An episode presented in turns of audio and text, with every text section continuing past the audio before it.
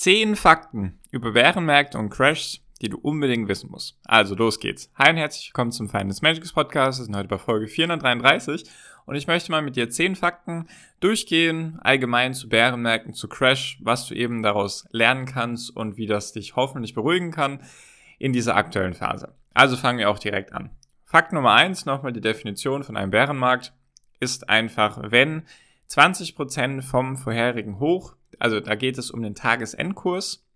20% tiefer ist ein Bärenmarkt. Hier geht es jetzt hauptsächlich um den S&P 500, kann man jedoch auch auf allen, alle anderen Indizes beziehungsweise auch auf einzelne Aktien beziehen. Bärenmarkt heißt einfach mehr als 20% am Ende des Tages. Wenn es im Laufe des Tages minus 20% ist, ist es offiziell noch kein Bärenmarkt. Und eine Korrektion definieren die jetzt hier von minus 10% bis minus 19,9%. Nur, dass das schon mal klar ist. Natürlich kann man jetzt auch sagen, eine, ein Crash beginnt ab 30, 40 Prozent, nur ist es ja trotzdem dann auch ein Bärenmarkt. Also, Fakt Nummer zwei. Aktien verlieren im Schnitt 36 Prozent in einem Bärenmarkt. Im Kontrast dazu gewinnen Aktien während eines Bullenmarktes 114 Prozent im Durchschnitt. Also ein viel, viel besseres Verhältnis. 36% Verlust im Bärenmarkt, 114% Gewinn im Bullenmarkt. Fakt Nummer drei: Bärenmärkte sind vollkommen normal. Seit 1928, also seit fast 100 Jahren, gab es beim S&P 500 26 Bärenmärkte. Das heißt, so im Schnitt kann man sagen, fast alle dreieinhalb bis vier Jahre, beziehungsweise sogar, jetzt habe ich mich gerade im Kopf verrechnet, ich meinte natürlich alle vier Jahre. Und insgesamt gab es 27 Bullenmärkte. Das heißt also, nach jedem Bärenmarkt gab es einen Bullenmarkt. Und wie ich gerade davor schon gesagt habe, der Durchschnitt in einem Bullenmarkt war viel höher als in einem Bärenmarkt. Dann Fakt Nummer 4. Bärenmärkte sind kurzlebig.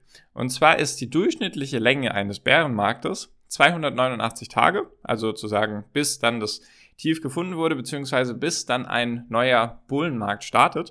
289 Tage oder 9,6 Monate.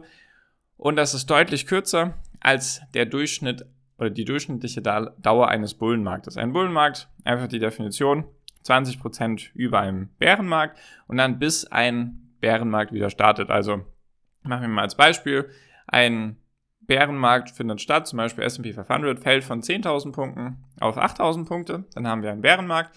Wenn dann der Index von 8.000 auf 9.600 Punkte steigt, dann befinden wir uns in einem Bullenmarkt und der Bullenmarkt läuft so lange, bis eben der Index wieder 20% verliert. So, und der durchschnittliche Bullenmarkt dauert 991 Tage oder 2,7 Jahre. Also deutlich, deutlich länger. Dreimal so lang. Sogar ein bisschen mehr als dreimal so lang.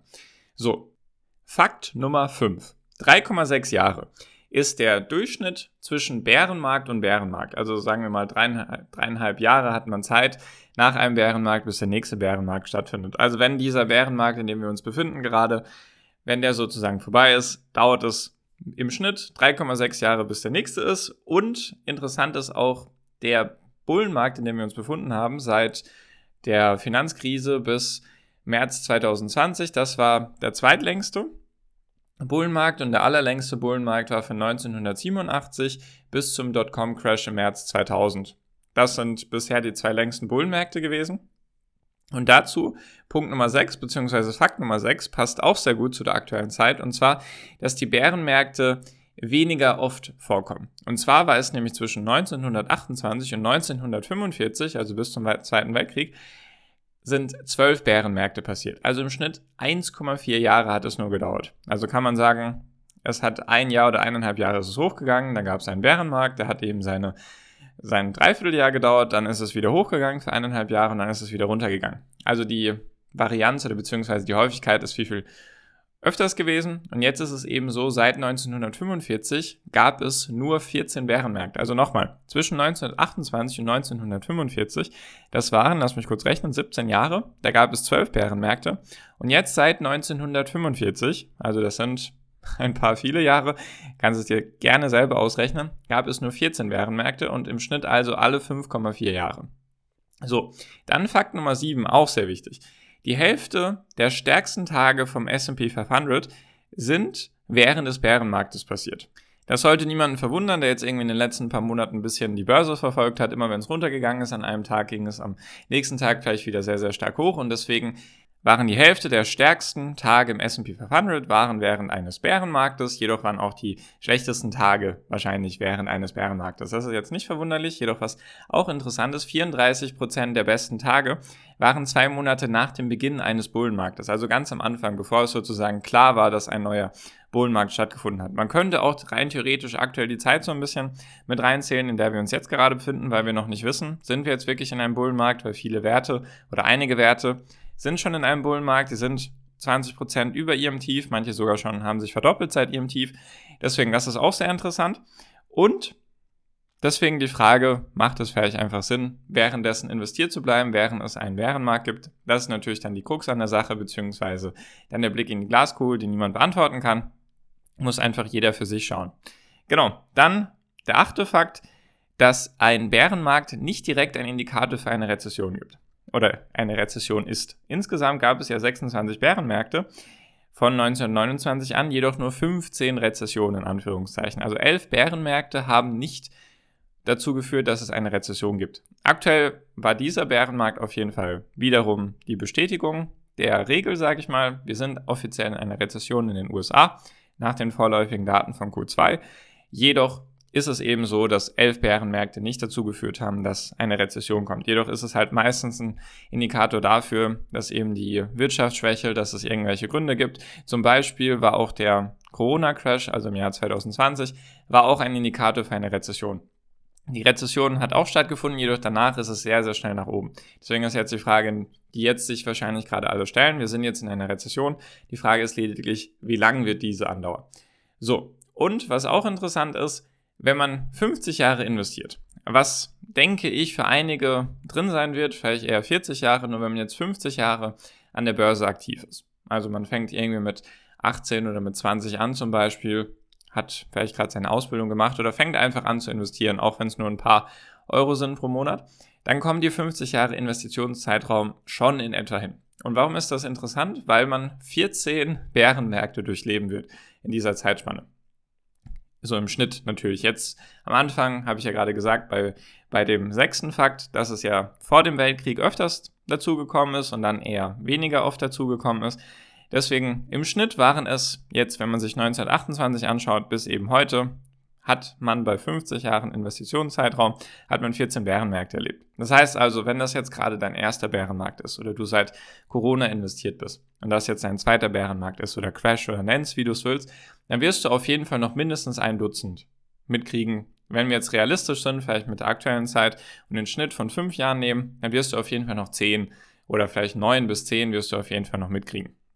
Also stell dich auf jeden Fall darauf ein, dass das einfach ein Zyklus ist, der jetzt gerade stattfindet, der wieder stattfinden wird und danach gab es bisher immer einen Bullenmarkt, egal was passiert ist, sage ich auch so oft, egal was es für Kriege gab, Inflation, Zinsen, alles Mögliche, die Welt ist schon öfters untergegangen und trotzdem gab es immer wieder einen Bullenmarkt und darauf würde ich auch einfach bauen, dass es darauf, dass es dazu wiederkommt. Alles andere wäre dramatisch und dann hätten wir alle anderen oder Sorgen, also dann hätten wir richtige Sorgen, anstatt uns darüber aufzuregen, dass wir jetzt gerade einen Bärenmarkt haben.